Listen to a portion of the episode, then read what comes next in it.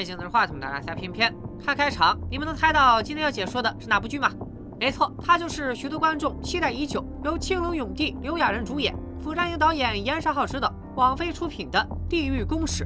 最近网上流传着一则都市传说：如果天使发出预言，指定某人下地狱，给出了下地狱的确切时间，等时间一到，不管预言的主人公在哪里做什么，地狱使者都会兑现天使的预言，将其送入地狱。这可谓是阎王要你三更死，谁敢留你到五更？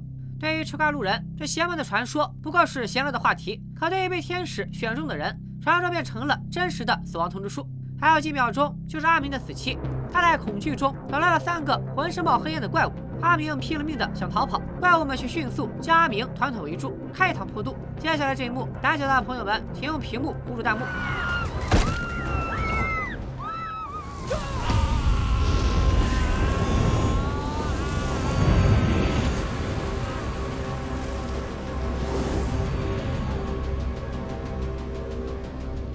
这送人上金殿的方式真是不敢恭维，别告诉我他们就是地狱使者。我们心里的地狱使者是这样的。另外，这怪物怎么看怎么像《甜蜜家园》里的寄住怪，加了一层暗黑滤镜。网飞你也太会省钱了。怪物们完成任务，瞬间消失。刚刚还活生生的阿明，已经成了一具烧焦的骷髅。事件结果相当离谱，阿明的尸体不属于世间存在的任何一种物质。警方迅速就此案展开调查，通过目击者拍摄的视频，全警局都看到了怪物的样子。这都板上钉钉，不是人力所为了，还咋查呀？哎，别说，警方还真就锁定了一个犯罪嫌疑人。小白是新兴宗教新真理教的老大，教徒们尊称他为议长。小白不但向大众传递一个信息：天使预言是神对罪人的惩罚，只不过没几个人当回事。给不了解的小伙伴们科普一下，韩国以信奉基督教为主，政策上不干涉个人信仰，没有专门针对宗教的法律法规，因此滋生了许多以基督教为基础的邪教。这些邪教的高层多以带给人们幸福为由，大肆敛财，搞一些非法的勾当。因此，局长一听到新真理教二零一二年才成立，就自然的把它归类为普通邪教。局长安排刑警老陈调查小白，听说新真理教晚上会在案发现场附近集会，老陈便带着搭档眼镜哥出发了。路上，眼镜哥百度了一下，将天使预言的具体形式告诉老陈。暗示天使通常选中的都是有前科的罪人，说不定是在行侠仗义。老陈则认为，警察的职责是抓捕罪犯，不管凶手是不是在替天行道，不管凶手是人是鬼，犯罪就是犯罪。老陈去到现场了解情况，但没找到任何证据。怪物别说脚印了，连根毛都没留下。老陈抬头向前看，新真理教的集会正进行到高潮。在小白播放的视频里，地狱使者们惩戒的的确都是各种犯下重罪的罪犯，包括强奸、抢劫、杀人、贩毒等等。그런신의의도가무엇일까요너희는더정의로워야한다 小白与其他邪教头子不一样，他为人低调、勤俭节约、礼貌得体、乐善好施，毫无当老大的架子。老陈深知看人不能看表面，他邀请小白配合调查，就在新真理教的队伍里看到了自己女儿的身影。小白让老陈别紧张，他的女儿只是志愿者，不是教徒。如果老陈不乐意，小陈以后可以不用再来帮忙。短暂的插曲过后，小白和两位警察边走边聊。他坦诚地告诉二人，自己在当地天主教精英的福利院长大，从小就很厌世，一心等着二十岁时离开福利院。找个没有人的地方了结此生。二十岁的小白来到了青藏高原，并在那里第一次亲眼见到了惩戒现场。小白觉得这就是他活下去的意义：寻找神的踪迹，传递神的旨意。小白想让更多人了解，神只会惩罚有罪之人，这样世人就会因为对死亡的恐惧，更加正直的生活。老陈听着听着笑出了声。아니뜯겨죽을까봐선하게산다그걸정의라고할수있나요 공포가 아니면 뭐가 인간을 참회하게 할까요? 형사님은 그런 걸 보신 적이 있으세요? 老陈觉得维持社会治安只能靠个人自觉和法律制度。小白无奈地反驳老陈，他跟小陈提起过，老陈的妻子六年前死于他杀，而且据小白所知，杀人犯已经刑满释放了。 사람의 자율성이 만든 법 체계가 정말 정의롭다고 생각하세요? 그 살해범은 지금 참회하고 있을까요? 老陈回家想起小白的话，重新搜索妻子遇害的新闻。他这么多年来一直不敢回忆这段往事，今天搜了一下，才发现凶手真的出狱了。老陈心中五味杂陈，确实不甘心仇人就这样重获新生，可那又怎样呢？他还是不能去报仇。接下来介绍一下剧中另外一个极端组织——剑族。 这个组织以打击有前科的人为己任，有哪个罪犯刑满出狱，罪犯和罪犯的家人就会成为剑族的目标，备受折磨。因此除了新真理教之外，剑族也对神的惩戒十分推崇。组织中的网红荧光男时不时开直播，同步近期的相关新闻。本次直播中不仅曝光了开头那位死者阿明的身份，还曝光了一段剑族成员殴打另一个前科人员泄愤的视频。第二天，老张还没处理好阿明的案子，又得跟进剑族成员施暴案。可是出手打人的不过是一帮叛逆的青少年，只要他们不肯配合，警察也没办法。受害人的律师郑杰表示，剑族的行径理想非常猖狂，警察应该严肃处理。可受害人比起剑族更担心那些会把人烧焦的怪物。老陈无奈，他也无法说明怪物的由来。接下来事情的走向越来越超出警察的掌控范围。一位单亲妈妈下班回到家，十三岁的儿子和六岁的女儿特意为妈妈准备了生日惊喜。儿子正打算录下这温馨的一幕。谁成想，天使预言从天而降。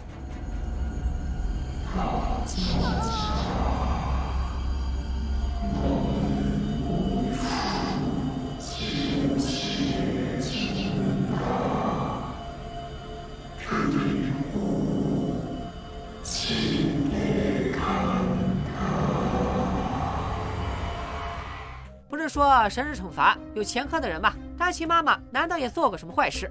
他慌乱之中来寻求律师珍姐的帮助，因为在他收到天使预言以后，小白单独找到他，希望单亲妈妈同意直播前往地狱的场景，向世人展现神的旨意。为此，他会支付三十亿韩币的报酬。单亲妈妈不知道预言是真是假，只是想委托珍姐，如果她真的死于神的惩戒，就把三十亿韩币交到两个孩子手上。甄姐的同事压根不信什么天使地狱，劝还在犹豫的甄姐，如果怪物没出现，就能打了邪教的脸；如果怪物出现了，反正惩罚的也不是他们，律所照样可以出佣金。甄姐心里不安，想着先报警再说。次日，小白在教徒的簇拥下来见单亲妈妈，老陈和甄姐也带人先后赶到，和小白就直播问题进行谈判。对于甄姐提出的绝不泄露单亲妈妈以及两个孩子的身份，和就算直播不成功也要支付全款的条件，小白都没有异议。正事聊完，小白注意到四周摆放的照片，发现孩子们的爸爸从来没有出现过。单亲妈妈实话实说，一双儿女都是未婚生子，他们的爸爸不是同一个人。甄姐不想让单亲妈妈透露隐私，小白却继续低情的发言。他猜想单亲妈妈总当小三，还会造成孩子们没有爸爸。그게왜궁금하신거예요 제가 알고 있어야 하니까요 이유를 그러니까요. 무슨 이유요? 무슨 이유라니요 박정자 씨가 지옥에 가는 이유가 궁금하다는 거죠 单亲妈妈没有明确回答，但只要能拿到钱，让孩子们无忧无虑的成长，她什么罪都可以认。就在各方势力筹备直播的同时，没想到老陈的搭档眼镜哥竟然是剑族的支持者。他匿名向荧光男爆料了单亲妈妈和两个孩子的身份，以及单亲妈妈当小三的罪行。荧光男根据眼镜哥提供的信息，找到一张两个孩子的合照，看到哥哥手臂上有伤，并大肆宣扬妈妈家暴。 剑族找上门来可就糟了，谁知道他们会不会伤害孩子？詹姐和老陈只能连夜送孩子们出国，只剩下单亲妈妈孤身一人等待死亡。花开两朵，各表一枝。老陈的女儿小陈向小白倾诉，六年前妈妈让小陈送换洗的衣服给爸爸，小陈半路被宠物店的小狗吸引，忘了送衣服的事，妈妈只好出门再送一次，这才在路上遭遇了不幸。因此小陈多年来都在怪自己，要不是他粗心大意，妈妈也不会死。小白听完，立马抱住了小陈，轻声安慰，让他不用再自责。今晚哥就带你报仇。接着，小白带小陈找到了杀害他妈妈的凶手。这家伙出狱以后一直游手好闲，活得自由自在。小陈一见到仇人，顿时失去了理智，不用小白多说什么，冲上去电晕了仇人。随后，小白从游游戏借了份画炉，让小陈把人推进去，然后启动了开关。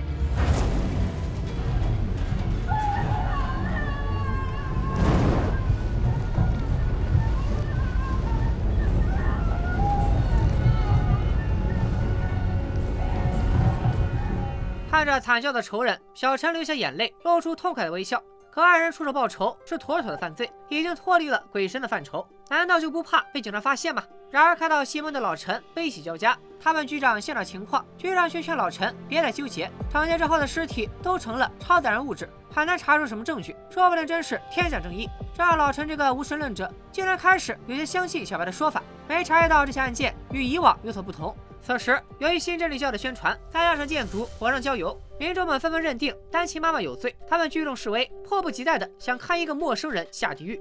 各大电视台也打算全程转播惩戒现场，大赚一波收视率。新真理教甚至还安排 VIP 席位，连杀人现场都分出了山顶和摇滚区，VIP 还都得戴面具。不知为何，一股似曾相识的感觉扑面而来，请弹幕大声喊出那四个字。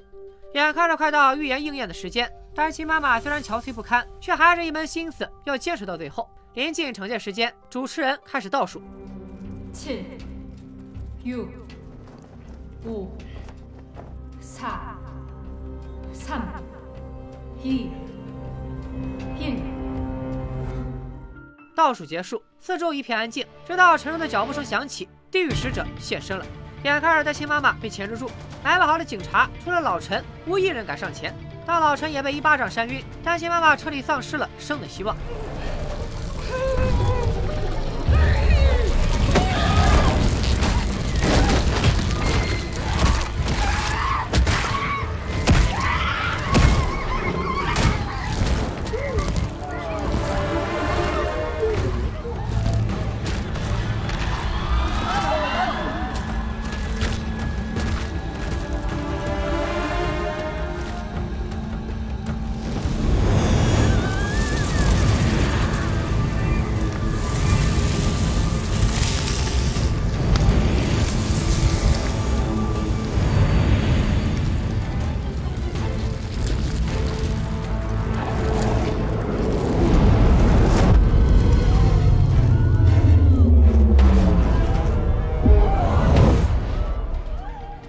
使者凭空消失在 VIP 观众面前，随着眼镜哥双膝跪地，在场的所有人都跟着下跪。跪的不是单亲妈妈，是刚刚出现的神迹。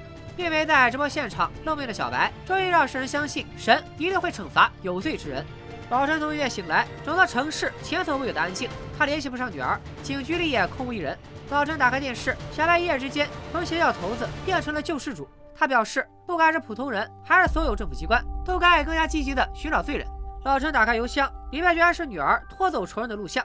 老陈这才明白，为什么这几天一直联系不上女儿。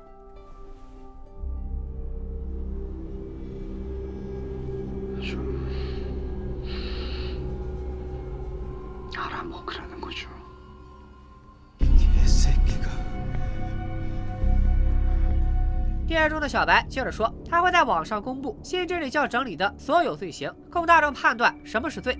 主持人反问：“难道说有了书面依据，人们就能轻易分清所有罪恶吗？”小白听到这里，突然情绪激动，在他心里，世人早该按神的旨意，每时每刻都明确是非。新世界是时候到来了。随着小白的宣告，整个社会发生了天翻地覆的变化，大众为新真理教马首是瞻。直播中没有下跪的贞洁，朝地使者开枪的老陈，都成了众矢之的。害怕成为第二个单亲妈妈，贞姐打算带上重病的母亲赶紧离开。可命运和编剧不让贞姐顺利出发。临行前，她竟然在2004年的举报文件中看到了小白接受采访。那时的小白就已经为今天的状况筹备许久，并且采访内容中还有令贞姐震惊的真相。至于这真相到底是什么，咱们接着往下看。也就是说，小白早就预测到今天的状况。他十几年来四处宣传，就是为了等一个合适的时机，打造他心中的无罪世界。这简直太可怕了！贞姐赶紧带着母亲去事务所，想和同事商量该怎么办。可事务所早已人去楼空，同事也被剑族祸害得不成样子。此时剑族正好游荡在事务所附近，他们连贞姐重病的母亲也不放过，把老人家拖到了地上，拳打脚踢。贞姐赶回来保护妈妈，也少不了挨一顿揍。等他们打够了，贞姐才爬到妈妈身边。她强忍着伤痛求救，可贞姐刚把妈妈送进急诊室，就感受到了周围异样的眼光。果然，她挨打的视频被传到了网上。贞姐担心妈妈闯进了急诊室，不祥的预感总是会发生。母亲根本没有得到治疗。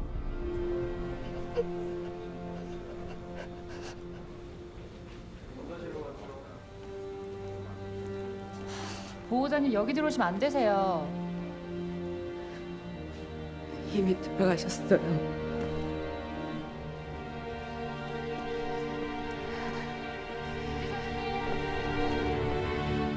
另一边，老陈不怕死的赶到小白住的考试院，想问问小白把女儿弄到哪去了。可他扑了个空不说，还被一众信徒疯狂殴打。幸亏这时小白来电，信徒们光是看到小白的名字，就面露崇拜之情，立马停手，并听从小白的指示，给老陈让路。小白给老陈发了一个地址，让他去那里找女儿。 老陈油门踩到底，直到深夜才来到小白指定的地点。这是一间废弃的学校。在见女儿之前，小白还有话要和老陈说。二十年前，小白在这里也收到了天使的预言。他在和老陈初次见面时，隐瞒了自己十几岁时被预言这一点，只说了二十岁看到神迹以后，才开始寻找所谓的神的旨意。同一时间，贞姐则找到了举报小白的牧师，牧师还保存着小白当时的采访音频。 너는 앞으로 20년 후 오후 22시 30분에 죽는다. 그리고 너는 지옥에 간다. 小白起初也不相信，还以为自己出现了幻觉。可随着时间推移，天使的声音在他脑海中越来越清晰。小白想问问他，当时只有十几岁，连小偷小摸都没做过，也没有伤害过任何人，为什么就被判了死缓呢？可见所谓怪物杀人是神惩戒有罪之人的说法，或许根本就不成立，全是小白瞎编的。 老陈才不管那些，他是想知道小白有那么多教徒，为啥非要利用自己的女儿？小白想利用的不是小陈，而是面前的老陈。说到这里，淡定的小白突然泪流满面。其实这二十年来，他一直生活在对死亡的恐惧中。 근데 그 공포 때문에 나는 더 바르게 살 수 있었어요. 신이 어떤 이유로 이런 일을 벌이는지는 모르지만 나는 세상 모든 사람들에게 내가 느낀 공포를 선사하고 싶어요. 그리고 그 공포는 세상을 전보다 훨씬 더 정의롭게 만들 거예요. 그 공포가 세상 사람들을 죄에서부터 해방시킬 거예요. 我总结一下，小白受到预言影响，产生了极端的思维模式， 导致他想拉所有人一起沉沦，于是就编出了神惩戒世人的谎言。对于这种人，我们有个俗称叫做变态。与此同时，郑也想带走录音备份，牧师却点下永久删除，因为小白几天前来找过他，只要牧师做好录音的保密工作，就能成为新真理教的下一任议长。牧师欣然接受，并愿意为即将掌握的权力杀了甄姐以示诚意。仁慈的牧师当然不会亲自动手。甄姐逃出了对方的老窝，剑族的人已经在门口恭候多时。甄姐又遭遇了剑族的棍棒，看上去凶多吉少。还有几分钟就是小白的死期，他给了老陈两个选择：要么拍下地狱使者惩戒他的画面，让世人再次陷入恐慌，带回家去逮捕他的杀人犯女儿；要么就对小白的死保持沉默，享受充满正能量的新世界。还有，如果老陈选择后者，最好记得帮他处理掉尸体。这里肯定有小伙伴会问：小白有那么多信徒，还有和他产生利益交换的牧师，为啥偏偏选中老陈帮他收尸呢？偏偏在这里，基于小白的动机推测，小白不选教徒，是因为不能让教徒知道他是个骗子；不选牧师，而选择老陈的理由，应该是因为老陈本身很正直，是少数没有跟随大众、相信神迹的人。如果老陈最后都选择按他的意思办事，就证明小白的计划真的成功了。小白发表完最后的演讲，地狱使者如期而至，天使从不食言。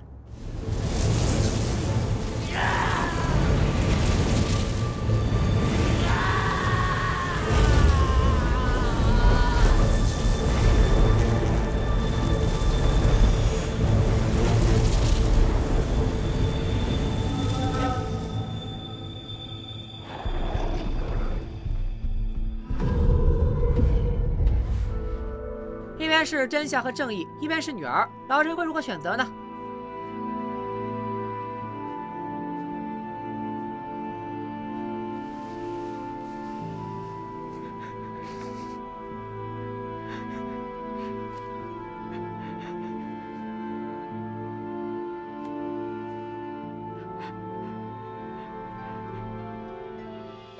《地狱公使》改编自同名漫画，剧情结构照原作稍有调整，但内容改动不大，整体还是想讽刺韩国的社会问题，元素多而庞杂。就前三集而言，我分别看到了政府无能、阶级矛盾、铁脚横行、乌合之众，大到现实残酷，小到个人困境。如果要让我在这些问题中找重点，我想导演最想表达的还是群体狂欢的可怕。小白只是点燃导火索，就造成了社会的爆炸，把整个故事推向高潮。可《地狱故事》的缺陷就在于，它还有更多值得讨论的现象，就像直播的主人公单亲妈妈，导演到最后也没说清，她到底有没有插足别人的家庭。退一万步来说，就算他是小三儿，接受道德谴责、大众的批判都是活该。可小三儿就非要以死谢罪吗？大众关心的真的是担心妈妈有没有罪吗？还是单纯的就想看到他死呢？这个辩题够不够大家讨论几天？还有，荧光男利用流量优势编造他亲妈妈家暴孩子的行为，使得不知情者纷纷加入讨伐的阵营，谣言和网络暴力的主题，这体量放开了也能拍一部电影。再往小了说，光是罪人的家属该不该被牵连，都能拍出我们与恶的距离。《地狱公使》仅仅一部六集的剧，却想囊括这么多社会议题，当然会显得主旨不明，没有章法。剧中留下的悬念太多了，比如真理教和剑族到底是什么关系？如果是单纯的两个阵营，设定过于简单；如果是相辅相成，他们之间又为啥交集？天使的预言到底有什么依据？看样子小白编出的死者有罪论并不成立。要是地府随着性子挑人，那地球不是早晚要毁灭？而且小白死了，世界真的会像他所说的那样运转吗？剑族恶意伤人就不是犯罪吗？牧师的欺骗就不是犯罪吗？他们凭什么能置身事外？想看更多精彩电影分享，记得关注小袁说大片。拜了个拜。thank you